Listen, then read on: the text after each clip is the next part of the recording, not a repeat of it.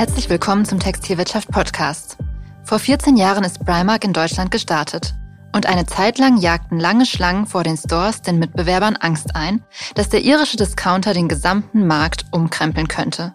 Doch es kam anders. Umsteuern muss nun Primark selbst, denn seit einiger Zeit schwächelt das Unternehmen hierzulande. Um zu erfahren, wie CEO Paul Marchant und Deutschlandchefin Christiane Wiggers-Völlm das Ruder rumreißen wollen, ist mein Kollege, TV-News-Chef Jörg Nowicki in die Primark-Zentrale in Dublin gefahren und hat den beiden auf den Zahn gefühlt. Was er dabei erlebt hat, berichtet er mir gleich. Mein Name ist Charlotte Schnitzspahn. Hallo Jörg, ja, sonst sitzen wir ja Tür an Tür hier in Frankfurt. Heute zur Abwechslung mal Mikro an Mikro im Podcaststudio. Schön, dass du hier bist. Ja, hallo Charlotte, freut mich auch. Vielen Dank. Ja, ich habe es ja eben schon gesagt, du warst vor kurzem in Dublin. Nimm uns doch bitte einmal mit. Wo warst du genau? Ja, Primark hat dort sogenannte Press Days veranstaltet und Journalisten und Influencer aus mehreren europäischen Ländern eingeladen, um sich über das Unternehmen zu informieren. Ein, ja, einen ganzen Tag lang wurden dort Vorträge gehalten zu verschiedenen Themen wie dem allgemeinen Geschäftsmodell, der Produktentwicklung oder natürlich auch zum Thema äh, Nachhaltigkeit. Da geht es für Primark, oder an solchen Tagen geht es für Primark natürlich vor allem um Imagepflege, denn äh, darüber reden wir ja nachher sicher noch. Gerade in Deutschland hat Primark ein hartnäckiges Imageproblem, vor allen Dingen beim Thema Nachhaltigkeit. Hm. Ja, darauf kommen wir nachher auf jeden Fall nochmal zu sprechen. Aber bleiben wir für den Moment erstmal beim Headquarter. Wie ist es dort so? ziemlich cool, muss ich sagen. Es liegt wirklich mitten in der Innenstadt von Dublin und zwar direkt über dem dortigen Flagship Store in der Mary Street. 1968 hat dort der allererste Store eröffnet, übrigens äh, unter dem Namen Pennies. So heißt das Unternehmen in Irland immer noch. Denn als man irgendwann ins Ausland expandieren wollte, genauer gesagt nach UK, gab es dort Ärger wegen des Namens mit dem US-Filialisten JC Penny. Also musste man umschwenken und heißt seitdem in allen Ländern Primark bis eben auf Irland, wo der traditionelle Name beibehalten. Ja, und im Laufe der Jahre hat das Unternehmen in Irland dann alle Immobilien dieses gesamten Häuserblocks irgendwie zusammengekauft und obendrauf ein modernes Headquarter gesetzt. Am Eingang hängt übrigens ein großes Gemälde des Unternehmensgründers Arthur Ryan, der das Unternehmen wirklich jahrzehntelang sehr erfolgreich geführt hat. Mhm. Und wie ist die Arbeitsatmosphäre dort? Also was man auf jeden Fall erwähnen muss oder was einem sofort auffällt, ist, dass es keine Einzelbüros gibt. Und zwar offenbar wirklich für niemanden. Also wir hatten eine Führung durch das Haus und im vierten Stock irgendwo ganz oben in der Produktentwicklungsabteilung äh, äh, für die Menswear ist dann der Schreibtisch von Paul Marchant, dem CEO. Der hat also auch kein eigenes Büro.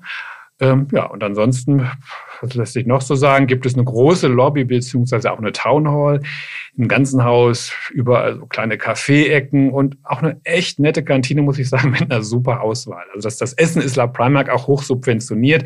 Niemand zahlt dort für ein komplettes Mittagessen mehr als 2,50 Euro. Ja, und einen Fitnessbereich zum Beispiel mit 25 Kursen pro Woche, den gibt es auch. Kostenpunkt 10 Euro im Monat. Also auch das subventioniert. Also alles im einen macht das einen echt ganz angenehmen Eindruck. Aber wie es wirklich ist, dort zu arbeiten, vermag ich natürlich nicht zu sagen. Es gibt übrigens sogar noch ein zweites Headquarter, das liegt in Reading in England, ist aber ein Stück kleiner und beherbergt vor allem die Bereiche Tech und Store Design. Ah, okay. Deine Gesprächspartner habe ich eingangs schon erwähnt, aber sag uns doch noch mal kurz, wer dir dort genau gegenüber saß und wie die Begegnung so war. Also ich habe dort einerseits mit Paul Marchant gesessen, äh, der ist seit 14 Jahren der CEO von Primark. Übrigens erst der zweite CEO in der gesamten Geschichte des Unternehmens. Es gab nur den Gründer Arthur Ryan äh, vor ihm und jetzt eben Paul Marchant. Außer ihm war dann auch noch Christiane Wiggers-Völlm dabei. Sie ist die Chefin für das Geschäft in Deutschland und Österreich. Die kam 2019 von damals von H&M zu Primark, zunächst in so einer Art Doppelspitze mit dem ehemaligen Deutschland-Chef Wolfgang Krogmann macht das jetzt aber seit geraumer Zeit dann als alleinige Chefin. Wie eng ist denn die Beziehung zwischen Dublin und Essen, wo die Deutschlandchefin ja, soweit ich weiß, sitzt überhaupt? Und wie eigenständig agiert Primark hierzulande? Naja, also die Beziehung ist schon recht eng. Das ist aber relativ normal für so vertikal organisierte Filialisten. Da wird in der Regel doch äh, sehr viel von den jeweiligen Zentralen gesteuert. Ob das nun bei H&M in Schweden ist oder bei Inditex in Spanien oder eben bei Primark in Irland. Richtig viel Eigenständigkeit gibt es da nicht. Das würde auch das Geschäftsmodell konterkarieren. Die Landesgesellschaften müssen dafür sorgen, dass es vor allem bei lokalspezifischen Themen fluppt. Also Mitarbeiter, Recht und zum Beispiel natürlich auch Marketing. Und sie spielen natürlich trotzdem auch eine gewichtige Rolle als Mittler zwischen der Zentrale und den Kunden in Deutschland in Sachen Kollektion. Also ein paar wenige Gestaltungsmöglichkeiten gibt es auf der Ebene dann doch auch. Hm. Und wie wichtig ist der hiesige Markt? Also wie viel steuert Deutschland zum Umsatz bei? Der deutsche Markt ist schon wichtig für Primark. Es gibt zwar noch viel wichtigere und größere Märkte, Großbritannien zum Beispiel, wo Primark wirklich eine herausragende Rolle spielt. Aber Deutschland ist schon einer der Schlüsselmärkte für das Unternehmen. Ist ja auch irgendwie klar, schließlich ist Deutschland die größte Volkswirtschaft in Europa. Um ganz konkret zu werden, in Deutschland befinden sich 29 der insgesamt 432 Filialen.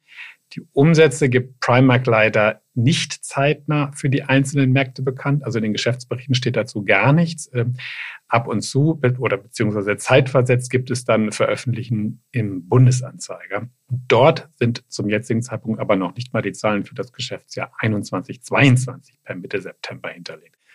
Während des Interviews, das wir jetzt in Dublin hatten, hat mir Frau Vegas Völm aber dann äh, verraten, dass ähm, in dem Jahr, also 2021, 2022, in Deutschland rund 630 Millionen Euro erlöst wurden. Hm. Mit der Entwicklung ist man aktuell aber nicht zufrieden. Warum ist das so? Von welchen Umsätzen kommt Primark? Es ist nur zu vermuten, dass die Umsatzentwicklung vermutlich auch schwierig ist. Das lässt sich aber durch die zeitversetzten Veröffentlichungen nicht so wirklich verifizieren. Natürlich hat Primark durch Corona auch viel Umsatz verloren, danach aber auch wieder aufgeholt. Ob man zuletzt wieder auf dem Vor-Corona-Niveau war, diese Frage wird nicht beantwortet. Sehr schmerzhaft aber ist für das Unternehmen, dass es offenbar hochdefizitär gearbeitet hat. Das wurde im Geschäftsbericht schon Anfang des Jahres angedeutet, also in dem, in dem Konzerngeschäftsbericht. Und da gab es wirklich ja, eine, eine Mitteilung, äh, die sehr direkt und für eine solche Mitteilung einem sehr ungewohnt scharfen Ton ähm, daherkam. Da war nämlich die Rede von unakzeptablen Gewinnmargen in Deutschland. Ja, und tatsächlich hat dann Christiane Vegas Firm auch in dem Interview, das wir geführt haben, jetzt erstmals eine Zahl bekannt gegeben, nämlich dass 2020 21 ein Verlust von 50 Millionen Euro unterm Strich stand. Ob sich das fortgeschrieben hat, wollte allerdings weder sie noch Paul Margin im Interview bekannt geben. Also auf jeden Fall sind jetzt Maßnahmen nötig. Welche Maßnahmen werden ergriffen, um gegenzusteuern? Das sind ganz verschiedene Maßnahmen. Eine wichtige ist sicherlich die Bereinigung des Filialportfolios. Es können sich sicher noch einige daran erinnern. Du hast das ja anfangs auch äh, geschildert, als Primark 2009 mit der Expansion in Deutschland gestartet ist. Das war ja wirklich Wahnsinn. Also wie euphorisch die Kunden Primark damals äh, empfangen haben. Vor jeder Eröffnung gab es Massenaufläufe und lange Schlangen ganze Teenager-Klicken haben sich da äh, Gruppentickets bei der Bahn gekauft, teilweise die Schule geschwänzt und sind dann in die nächste Primark-Stadt gepilgert. Also ja, und in eben dieser Euphorie hat Primark dann wohl doch ein paar Schlücke zu viel aus der Pulle genommen, wie man so schön sagt, und hat viele und vor allem sehr große Stores in Deutschland eröffnet, sodass der durchschnittlich deutsche Laden 50 Prozent größer war als in den anderen Märkten.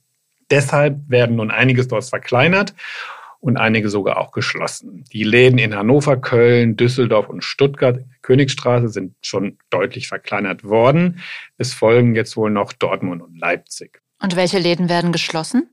Ja, es wurden ja bereits vor geraumer Zeit äh, die Läden in Weiterstadt und auch in der Berliner Schlossstraße geschlossen.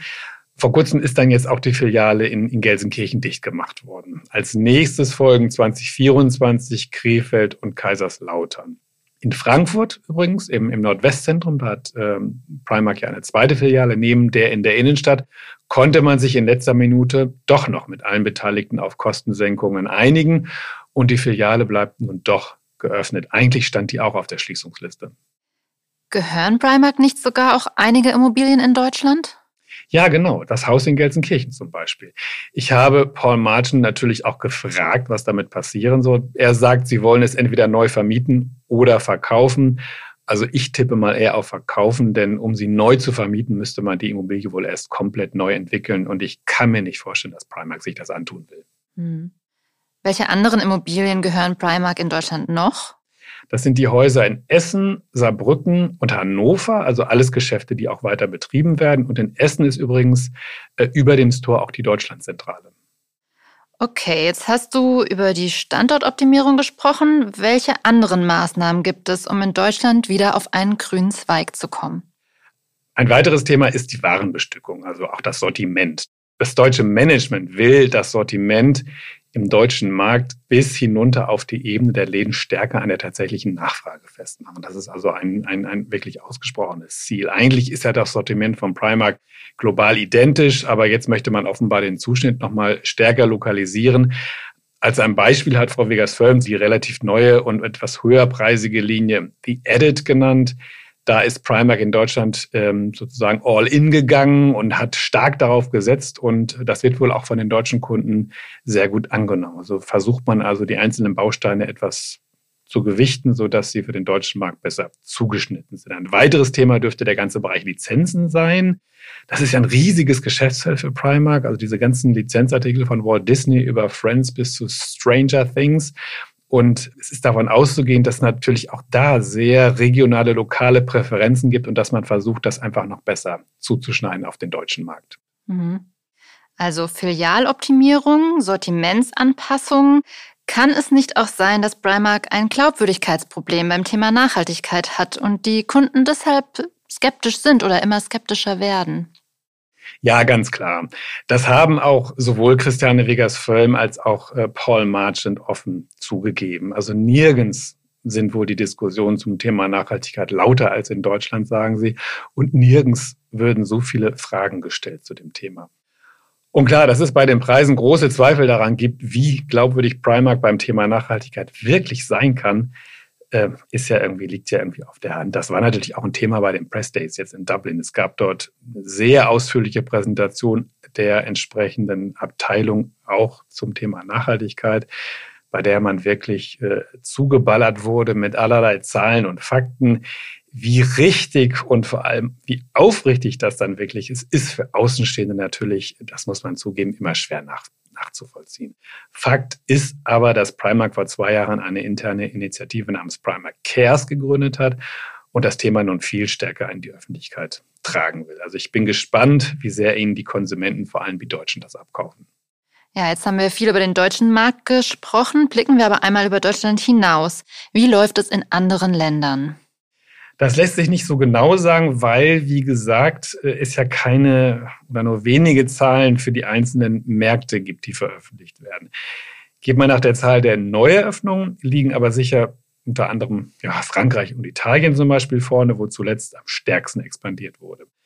Aber selbst in Spanien, wo es mehr Läden gibt als in Deutschland, weil dort auch ähm, sehr viel früher expandiert wurde, gibt es immer noch neue Öffnungen. Also ganz große Pläne hat Primark darüber hinaus in den USA. Da wurde zunächst vor allem im Nordosten expandiert und jetzt soll es weiter in den Rest des Landes gehen und sich die Zahl der Filialen innerhalb von drei Jahren verdoppeln. Aber auch das muss man sagen, auch in Deutschland traut sich Primark künftig wieder neue Läden zu, wenn das aktuelle Portfolio denn erstmal bereinigt ist. Das wurde also explizit nochmal betont. Die Ansage ist, dass man nur neue Potenziale und weiße Flecken auf der, auf der Landkarte eruiert und dass es danach auch weitergehen soll. Mhm. Eine Besonderheit ist, dass Primark, anders als die meisten Mitbewerber, keinen Online-Shop hat. Gibt es Überlegungen, das zu ändern? Nicht wirklich. Anfang des Jahres hat George Weston, das ist der, der Chef von Associated British Foods, also das ist der britische äh, Mischkonzern, zu dem Primark gehört, in einem Interview nochmal sehr entschieden erklärt, dass das Verschicken von Paketen einem Discounter wie Primark nicht nur einen Teil der Marge nimmt, sondern die ganze Marge. Also das war wirklich sehr dezidiert, diese Aussage. Also einen vollwertigen Online-Shop mit Versand wird es bei Primark absehbare Zeit nicht geben. Primark sieht sich und definiert sich weiterhin als Brick-and-Mortar-Händler mit sehr starker Konzentration auf den stationären Handel und die Läden. Gibt es denn trotzdem eine Art Annäherung an den Online-Kanal? Ja, die gibt es schon. Also Primark versucht, das Online-Medium zu nutzen, um die Kunden in die Läden zu bringen. Einerseits wurden die Websites gelauncht und mit einer neuen Funktion versehen. Da können die Kunden sozusagen mit einer Art Ampelsystem sehen, welche Artikel in welcher Filiale verfügbar sind. Das wird nach Angaben des Managements auch stark genutzt. Also in Deutschland zum Beispiel äh, nutzt fast jeder fünfte Besucher äh, diese Funktion. Und was ist mit richtigem Online-Shopping? Da fährt Primark seit geraumer Zeit einen Test. In England allerdings nur in einer begrenzten Zahl von Läden und auch nur als Click und Collect. Also nochmal, der Versand kommt bei denen nicht in Frage. Bei diesem Click und Collect Test wird vorher gezahlt und dann können die Kunden die Ware fertig eingepackt in den, in den Filialen abholen. Paul Marchen zufolge verlaufen diese Tests auch sehr erfolgreich und äh, erhöhen die Frequenz in den Läden, weil die Läden, die Leute natürlich in die Stadt, in den Laden kommen müssen, um ihre Sachen abzuholen und, das hat er auch nochmal extra betont, die Kunden, die dann kommen, die sorgen dann auch nochmal für, für Zusatzverkäufe. Also die packen sich dann nochmal eine Tüte vor Ort voll sozusagen. Hm. Also die Stores sind auf jeden Fall extrem wichtig für Primark und gerade für Händler, die so sehr auf Stores setzen, sind ja auch die Mitarbeitenden auf der Fläche ein wichtiger Faktor. In der jüngsten TV-Studio Working in Fashion, zu der ich vor kurzem auch einen Podcast mit unserer Kollegin Kirsten Reinhold aufgenommen habe, zählt Primark allerdings zu den Absteigern, hat als Arbeitgeber also ein eher schlechtes Image. Wo setzt das Unternehmen hier an, um das zu ändern? Ja, das ist natürlich tatsächlich so, dass die da fast mit am schlechtesten abgeschnitten haben. Das hat denke ich, auch damit zu tun, dass bei Primark natürlich sich alles sehr stark auf die Läden konzentriert. Und wir haben in dieser, in dieser Studie beobachtet, dass innerhalb eines Jahres die Bereitschaft der Berufseinsteiger, einen Job auf der Fläche in einem Laden äh, anzutreten, um 50 Prozent nochmal gesunken ist. Das sind jetzt nur noch ganze 9 Prozent, das waren im letzten Jahr noch 18 Prozent. Und das ist natürlich für so ein Unternehmen wie Primark schlecht. Also das muss man so sagen. Das ist äh, dieses, dieses Finden von, von Mitarbeitern, besonders für die, für die Fläche, für die Läden, ist aktuell ein schwieriges Thema für alle in der Branche. Dort Mitarbeitende zu finden, ist extrem anspruchsvoll. Das wollen sich, äh, wie gesagt, kaum noch Leute antun. Die Bezahlung ist nicht besonders gut das Thema Freitags, Nachmittags, Abends, Samstags arbeiten und natürlich auch Homeoffice ist nicht möglich auf der Fläche. Diese ganzen anderen vielen New Work-Themen sind auf der Fläche einfach nicht so möglich, wie äh, als wenn ich äh, einen Bürojob habe. Und die richtige Antwort darauf hat auch noch niemand gefunden. Frau Vegas-Völlm weiß das natürlich auch und versucht es ja mit verschiedenen Bausteinen. Also für sie zählt zum einen die Unternehmenskultur dazu, mit der sie die Leute binden will. Sie verweist auf sehr viele langjährige Mitarbeitende, die es wohl bei Primark gibt, die bereits seit der ersten Öffnung dabei sind. Das Thema flexible Arbeitszeiten versuchen sie zu, etablieren oder stärker anzubieten, um auch da den Leuten auf der, auf der Fläche ein bisschen mehr ähm, anbieten zu können. Und natürlich auch das Thema Geld. Also Primark zahlt Tarif und das tun laut Frau Vegas Firm nur sehr wenige Einzelhandelsunternehmen in Deutschland und darum ja, sieht man sich so mit diesem Paket so auf einem, ja, auf einem halbwegs guten Weg, äh, Mitarbeitende zu finden und, und Mitarbeitende zu halten. Ja, und was im Headquarter alles geboten wird für die Mitarbeitenden, da hast du uns ja anfangs schon einen guten Einblick gegeben. Äh, wir werden auf jeden Fall weiter verfolgen, beziehungsweise du wirst vor allem äh, da dranbleiben, wie es sich äh, bei Primark entwickelt, sowohl wo sie bei der nächsten Working in Fashion Studie stehen werden, als auch wie es mit dem Deutschlandgeschäft weitergehen wird. Danke für den Überblick, den du uns jetzt schon mal gegeben hast. Danke, Charlotte, hat Spaß gemacht. Ja, finde ich auch. Das war TV Newschef Jörg Nowicki und das war der Textilwirtschaft Podcast. Falls Ihnen gefallen hat, was Sie gehört haben, freuen wir uns wie immer über ein Like und ein Abo. Mein Name ist Charlotte Schnitzspahn, danke fürs Zuhören und wenn Sie mögen, bis nächste Woche.